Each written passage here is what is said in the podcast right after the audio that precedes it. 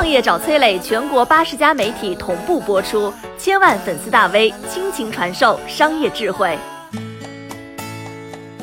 来看看一段世界邮政史上的传奇故事。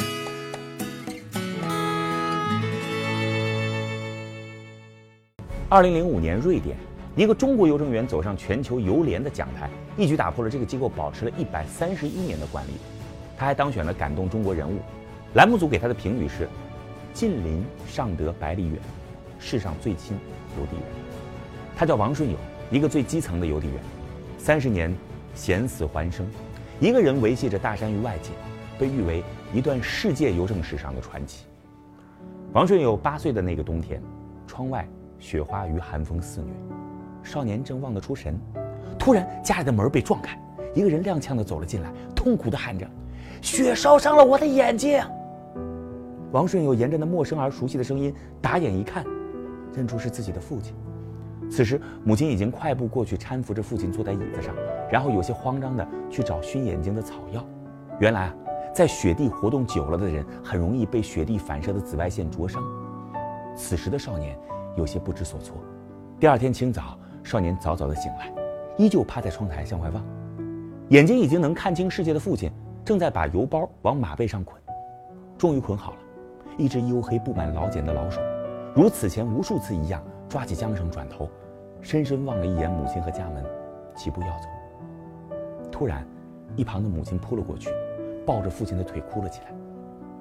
父亲想说什么话，又被噎住，缓了缓，说道：“你懂什么呀？县里的文件不按时送到乡上，全乡的工作就要受到影响了。”随即，一把拉开母亲，牵着马，转身独自走向远方。那雪，那声音。那远去的身影，深深地烙在小顺友的心里。十一年后，还是那个院子，还是那匹马，马上依旧绑着一个个袋子，马绳依然被一只手牵着，只不过牵绳的手变得稚嫩了，牵绳的人也变得年轻了。这一天，王顺友正式接过父亲手中的缰绳，成为这片大山里一名邮递员。临行之时啊，母亲。背着身子，偷偷地渗着泪水。父亲皱着眉头，沉吟片刻，给了儿子一句话：“你只有为政府和乡亲把这件事做好了，做到底了，才是我的好儿子。”年轻人抿着嘴点了点头，迈出腿，成为了新一代把外面的世界驮进大山的人。此时的他，还不知前路有多艰难。王顺友所在的县位于青藏高原和云贵高原的交界处。路途中，抬头就是悬崖峭壁，低头就是水深湍急的江流。为了尽快的把信件交到乡亲手里，王顺友只能饿了吞几口糌粑面，渴了喝喝山泉水，住在牛棚和岩洞，就算是最好的享受了。更多的时候是在大树下用塑料布搭起简易的帐篷过上一夜。最苦的是雨季，本来就很难走的烂石路变成了泥浆路，常常整个人都摔得浑身是泥。夜里边，把信件仔细的用纸包好存放。自己呢，就裹着一块塑料布，睡在泥水里。有一次啊，这位年轻的邮递员走到了一个叫做白杨坪的地方，暴雨倾盆而下，原来的路被冲的是面目全非，而几步之外就是万丈悬崖。王顺友牵着马，小心翼翼的一步一步再接一步的向前迈。突然，马一脚踩滑，猛地向悬崖跌去。王顺友看到马背上的信件，拼了命的去拉，但是马坠势不减，一阵猛力传来，年轻的邮政员脚下一空，随即他意识到自己已经被马儿带进了悬崖。那一刹那，全身的血液像是被冰冻住了一般，脑海里边远方家人的面孔，马上一封封信件上的名字一闪而过。但很快，耳边一阵树枝的折断声，火辣辣的疼痛从身上各处传来。小伙子意识到，是大树救了自己，他赶紧抬眼去搜索马和信件。但看到他们同样被树枝微托着，马儿的双脚还在扑通时，他终于松了一口气。举目四顾，无人可助，一种莫名的情绪冲进了喉咙。马似乎感受到了主人的异样，停止了扑腾，世界陷入了寂静当中。又突然，一阵嚎哭炸响，歇斯底里的向这漠视一切的天地发出了自己的控诉。时刻伴随的生命威胁是送信路上的第一道坎儿。而相比于性命之忧，王顺友却说：“邮路上我什么都不怕，就是怕孤独。路途上绝大部分的区域都是了无人烟，唯一陪伴他的就是缰绳另一头的马。夜宿荒野，伸手不见五指，四周或是静得可怕，或是只有远处传来的风声、水声、狼嚎声。在马背上的袋子里永远装有一壶白酒。白天一个人在路上不喝，当夜幕笼罩而下，想念家中，又不敢想太多，于是就拿起瓶子一仰头，劣质的白酒辣过喉咙，麻痹了神经。昏睡中，黑暗、孤独、寂静，从这具躯体上一闪而过。经常有人说王顺友傻，为了邮包命都可以不要。但是面对讥讽，他心里浮现的却是乡亲们因为他而变得欢心的面容。一九九八年，遭受百年罕见的暴雨。和泥石流袭击，本来不用跑这趟班的王顺友，在邮件中发现了两封大学录取通知书的时候，便坐不住了。当一身水、一身泥、腿上流着血的王顺友从怀里边掏出那封用塑料袋裹得严严实实、滴水未沾的大学录取通知书的时候，从绝望中苏醒的乡亲，全家都哭了。二零零四年秋天，国家组织专家为老少边穷地区的白内障患者免费实施复明手术。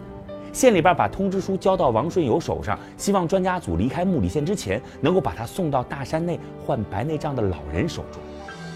王顺友拿到通知之后，不顾胃痛，七天的路程只用了四天，让老人成功赶上了治疗。油路上的深山里边没有集镇，更没有邮局，每次跑油路的时候，装上几包盐巴、茶叶和药，山里边人谁需要就递上一包。因为看到大山里边粮食产量低，他还带来了新种子。三十多年中，他代收代发信件和包裹不计其数。很多山里的人不知道邮寄信件和包裹是需要邮资的。每次王顺友都是一声不响地收下，回到县城后再自己掏钱贴上邮票或者付上邮费，把它们寄出去。因为他带来的新种子，大山内粮食的产量从亩产两百斤增加到了一千斤。因为他及时带来的录取通知书，这些几乎与世隔绝的村子从此有了大学生。因为他把政府的政策信息带进山。藏民们感受到了国家政府的关怀，大山干部能够及时推行新政策，大山得以在安定中一步步向富裕发展。只是这位大山邮递员战胜了危险，战胜了孤独，但是有一道坎，他却如何也越不过。他说自己有三个家，路上的家是自己和信件，山上的家住着妻儿，江边的家住着父母。路上的家顾上了。后两个家却成了他一辈子的遗憾。一个月三十天，而送信的路上要花去二十八天，陪伴家人的时间屈指可数。有一次，王顺友风雨夜归，来到家门前，此时疲惫的他，心跳仿佛下一秒就会超出极限。他费力地抬起颤抖的手，轻轻地扣在门板上，一声嘎吱，门开了，一张小脸露了出来，熟悉又陌生。但是王顺友知道，这是自己的儿子。满怀着激动，他希望能听到一声“爸爸”。只见小孩子眨了眨迷惑的眼睛，然后拉开了门，说了一声：“请进来。”像接待客人一样。那颗在风雪中依然滚烫的心被瞬间冰冻，泪水在眼眶内一点一点的堆积。模糊的视线里，妻子就站在孩子背后，同样是泪眼朦胧。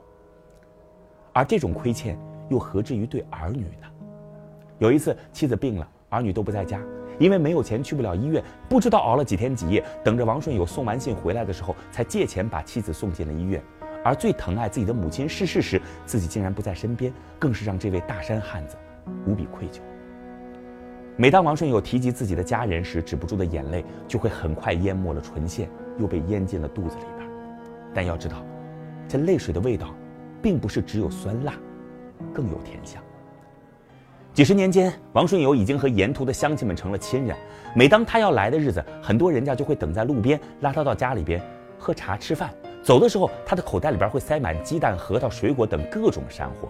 二零零三年的冬天，王顺友送油途中胃病犯了，躺倒在一户人家。他歇了半天，坚持要继续上路。乡亲们劝阻无效，又放心不下，于是就把手头上的活交给家人，陪着生病的王顺友一起上了路，走了整整六天，直到把信都送完。